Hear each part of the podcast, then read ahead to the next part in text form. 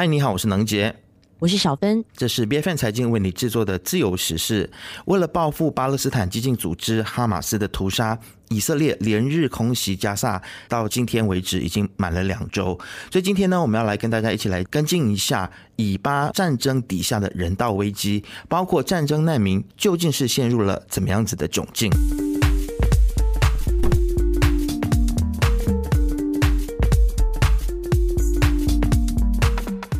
从这个巴勒斯坦伊斯兰武装组织哈马斯十月七号突袭以色列以来呢，已经造成了超过一千三百人丧生了。那以色列随后也展开了反击哦，空袭加萨，那个死亡人数呢也已经超过四千三百多人，其中半数以上都是妇女和儿童，还有至少一万两千五百人受伤，超过一百四十万的这个加萨居民流离失所，其中有超过五十万人呢是住在这个联合国提供的避难所当。中中哦，然而呢，有些人却拒绝离开他们的家，认为说现在没有地方是安全的。那根据 CNN 报道呢，光是十月七号到十二号之间，以色列朝加萨。抛下了六千颗的炸弹，相当于二零一四年七月以色列和哈马斯军事冲突的当时呢所投下的炮弹的总数。那加萨的卫生部就表示说，目前还有一千四百人被埋在空袭后的断垣残壁当中，生死未卜。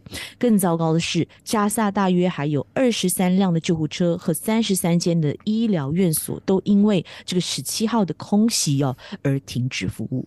那我相信大家也看到了，加沙地区的阿里阿拉伯医院呢，在十七号当天呢，就遭到了炸弹攻击。那这件事情呢，震惊了全球，也引爆了阿拉伯世界的怒火。那么巴勒斯坦官员就说，这一起的医院爆炸事件呢，造成四百七十一人丧命。另外，二十二间的医疗机构呢，也收到了以色列的警告，将会面临被轰炸的风险啊。那么加沙地区的卫生部呢，将这一起事件归咎于以色列的空袭，而以色列列就反控说是巴勒斯坦武装组织的火箭发射失准，所以才会造成这个医院。被炸的。然而，在法国总统马克宏的指示之下呢，法国军事情报局 DRM 公布的分析结果。他们排除了一些的可能性哦，包括了以色列的铁穹，也就是 Iron Dome 这个防空系统可能被拦截的飞弹碎片掉落造成的爆炸，也并非以色列的飞弹袭击所致，因为爆炸现场的这个凹陷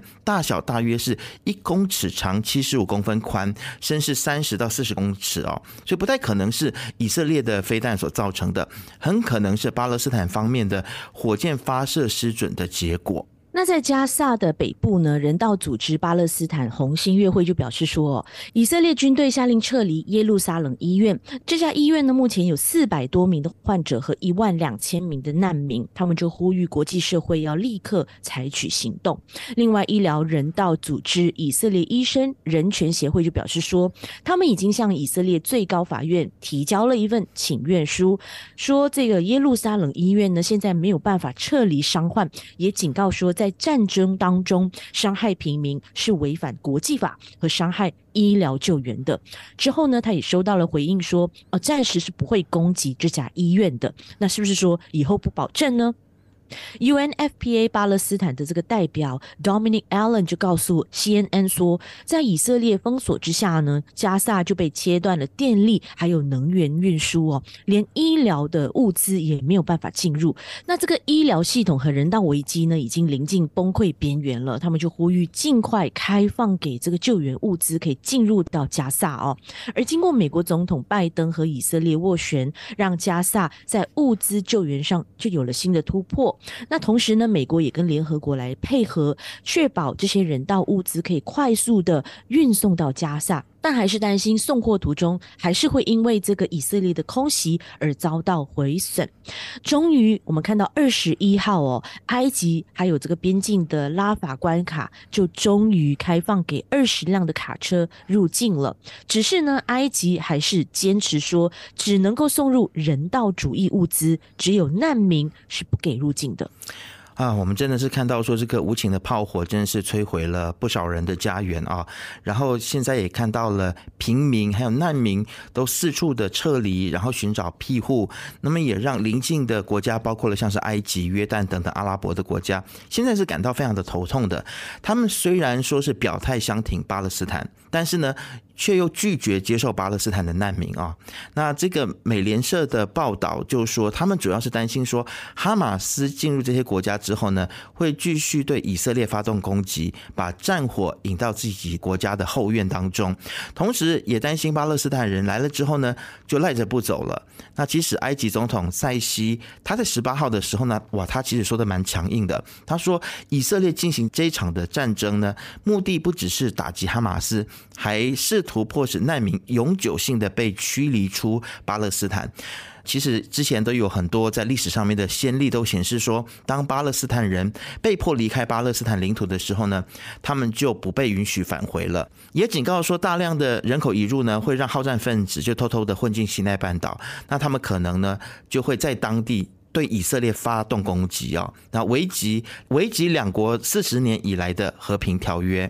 那事实是呢，巴勒斯坦人流亡是长久以来的一个问题了。以色列在一九四八年当时建国时期就和阿拉伯国家爆发一场战争嘛，相信大家都印象深刻哦。那当时呢，估计就有七十万的这个巴勒斯坦人被驱逐或逃离，也就是巴人所谓的这个灾难日那巴。之后呢，以色列就在一九六七年的中东战争占领了约旦河的西岸和加萨走廊之后呢，又有三十万的巴勒斯坦人逃亡。那其中呢，大多都逃往约旦。现在这些流亡的巴勒斯坦人和他们的后代有将近六百万人左右，他们都分散在约旦河的西岸啊、加萨、黎巴嫩、叙利亚难民营还有这个社区当中哦。那当中呢，有不少的这难民呢是逃到海湾、阿拉伯国家，甚至是西方国家都有的。在战争结束了之后呢，以色列就拒绝了巴勒斯坦和平协议的一部分诉求，就是让这些难民可以重返。他们的家园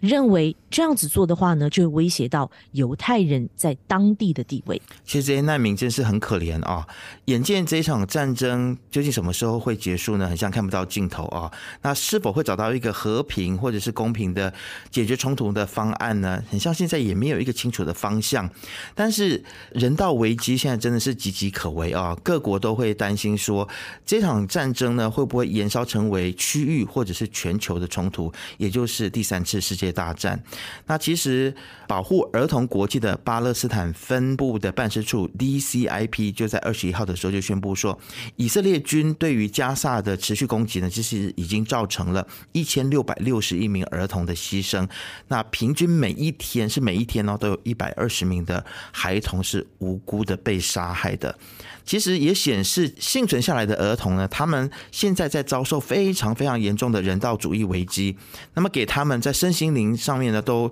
留下了不可磨灭的伤痕哦。就有加萨的医生就表示说，现在很多的小孩都已经出现了非常严重的这种心理创伤的症状，包括了像是抽搐啦、尿床、分离焦虑等等。那如果这些孩子他们会直接的表现出他的恐惧的话，那表示说，哎，其实他的心理状态呢还是比较好的。那比起一些现在已经感到麻木的孩子啊，那其实这一些会表现出来的孩子，可能还可以获得的立即性的一些介入或者是处理的。嗯，那世界卫生组织就表示说，迫使这个加萨走廊北部数千名的患者撤到已经人满为患的各个南部医院，可能相当于判处他们死刑。因为很多病危还有虚弱的患者呢，现在可以说都是命悬一线，尤其是加护病房当中啊，这些仰赖维生系统的这个患者们，还有在保温箱里面的新生儿，甚至还有很多这些洗肾的患者，以及有这个妊娠并发症的妇女哦。那联合国专门机构。世卫就发布声明说，世界卫生组织就强烈谴责以色列，一再下令要加萨北部二十二间的医院撤离院内超过两千名的住院患者，加上强迫撤离的这些医疗人员呢，将导致目前的人道还有工位灾难是进一步的恶化的。世卫还指出哦，鉴于南部医院呢现在目前已经达到最大的量能了，再也没有足够的设备还有器材去救治和吸收激增的患者，如果将北部两两千名患者转移到当地的话呢，就等于说判处他们死刑嘛。那这些患者一旦被转移的话呢，也都将面临病情急剧恶化，甚至死亡的风险。其实世卫组织也表示呢，加沙北部的医疗人员现在在面临一些所谓的痛苦的抉择哦。那么究竟是要放弃病危的患者呢，还是冒着自己生命的危险留守在当地呢？或者是冒着病患的安危把他们转到南部？呃，一些医院里面，但其实这些医院呢，已经没有能力再接受任何患者啊。所以世卫组织也表示说，大部分的医疗人员呢，其实他们是继续的留守的。那么希望能够在当地呢，继续的去执行医疗专业人员立下的不可伤人的誓言。但是他们本来就不应该去做出这么困难的抉择啊。那联合国秘书长古特雷斯就在声明当中警告说，中东陷入现在目前这样子的状况，那紧急呼吁哈马斯无条件的立刻释放所有人质，并且也敦促以色列让人道救援进入加萨啊。那么他认为这两个目标呢，必须要确实的去执行，而且不应该成为谈判的筹码。嗯，那这个星期六，我们看到在埃及的开罗就召开了一个和平高峰会哦。这个会议呢，主要就是试图要防止以巴战争不要持续扩大，成为整个区域的冲突，或是像你说的第三世界大战嘛。现在除了这个周边的中东国家，还有不少的欧洲领袖，还有外交部长都有到场，唯独不见两个当事者，那就是以色列、还有哈马斯以及美国和伊朗的代表都没有出席。哎，可见这个战争呢也不会这么快就停火，而且现在国际上大致分成声援巴勒斯坦武装组织和以色列方的两大阵营，那会不会掀起另一波的外交战呢？这也值得我们继续观察。只是我认为现在最不需要的就是选边站，我们应该支持人道和平才是目前最关键的。不晓得你听到今天的节目之后有什么想法呢？欢迎给我们留言。自由时事是 B F N 财经制作的节目，你可以在财经的官网。C a i j i n 的 m y b f n 的网站或者是 b f n 的 app 以及各大博客平台，还有 YouTube 听到我们的节目，自由时事，自由聊时事，让你做出正确决策。